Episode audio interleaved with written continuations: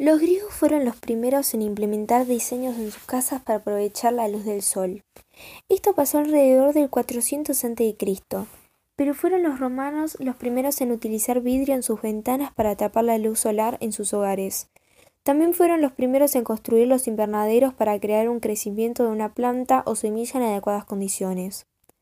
Entre 1837 y 1838, Claude Servais Mathias Poulet un físico francés, fue el primero en realizar las primeras mediciones cuantitativas de la energía solar incidente sobre la superficie terrestre. En 1839, Alexandre Edmond Becquerel observó el efecto fotoeléctrico y construyó la primera célula fotovoltaica. En 1860, el inventor francés Austin Mouchot construyó una cocina solar e inventó el primer motor solar con un reflector parabólico y una caldera cilíndrica. En 1867, Horace de Saussure desarrolló el primer colector solar.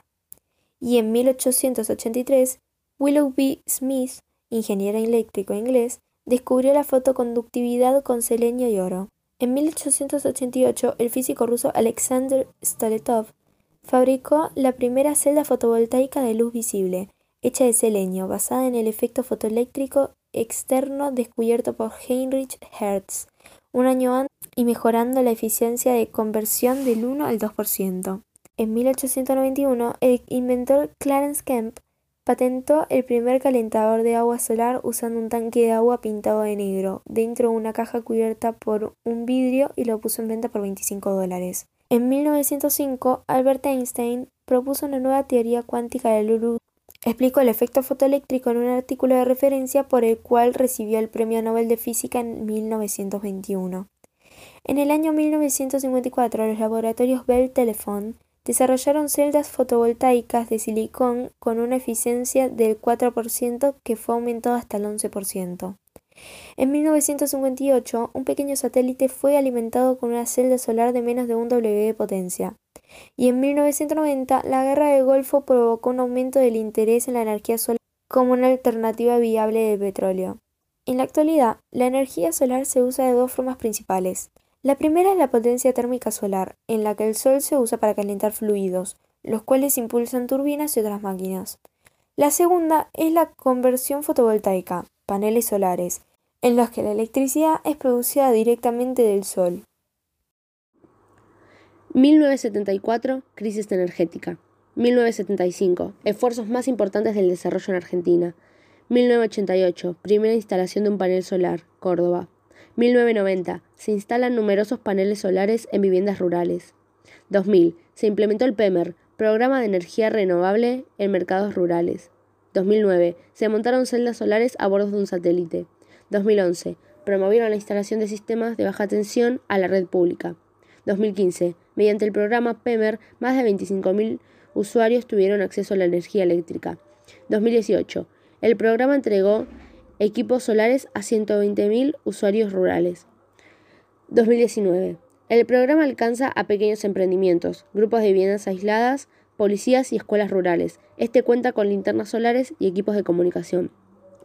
2020. Argentina se convierte en el país en el 42 productor mundial.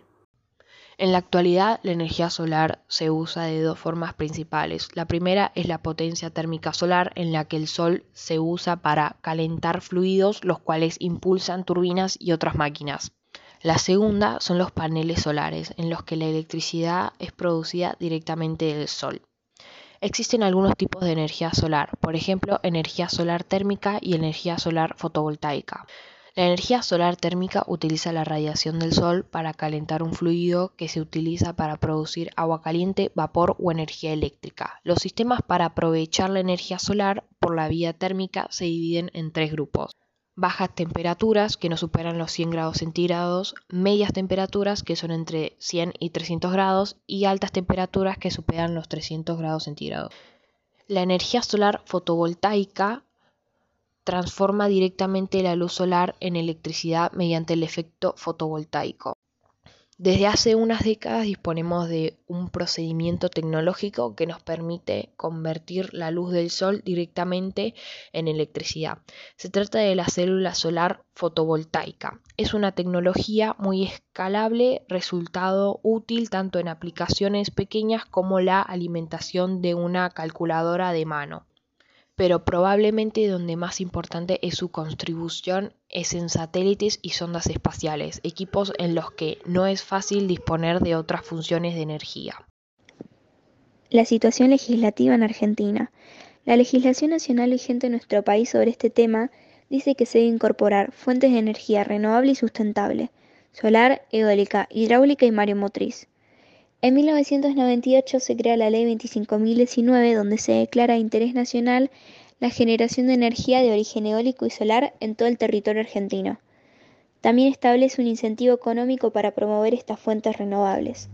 En 2006 se crea la Ley 26.190, régimen de fomento nacional para nuevas plantas de generación de fuentes renovables de energía, que incluye la energía eólica y solar, la geotérmica, la mareomotriz, hidráulica, biogás y biomasa. En 2015 se crea la Ley 27.191 que modifica la Ley 26.190, donde esta ley dice que el 8% del consumo de energía eléctrica debería provenir de fuentes de energía renovable y sustentable. La Ley 4024 de Ciudad de Buenos Aires establece un régimen para promover sistemas de capacitación de energía solar para generar energía eléctrica, agua caliente y calefacción. Como ya sabemos, la matriz energética es una representación cuantitativa de la totalidad de energía que se utiliza en un país e indica la incidencia relativa de las fuentes de la que procede cada tipo de energía. Basándonos en esto, las mayores fuentes de matriz energética de Argentina son motonafta total con 12,8, energía eléctrica con 5,8, coque con 1,2, gas de alto horno con 0,4, diésel y gasoil con 10,6, no energético con 3,7, gas de refireira con 0,9, querosén con 7,5, carbón de leña con 2,3, gas licuado con 0,6, gases distribuidos por redes con 5,9, otras naftas con 1,5 y carbón residual con 0,4.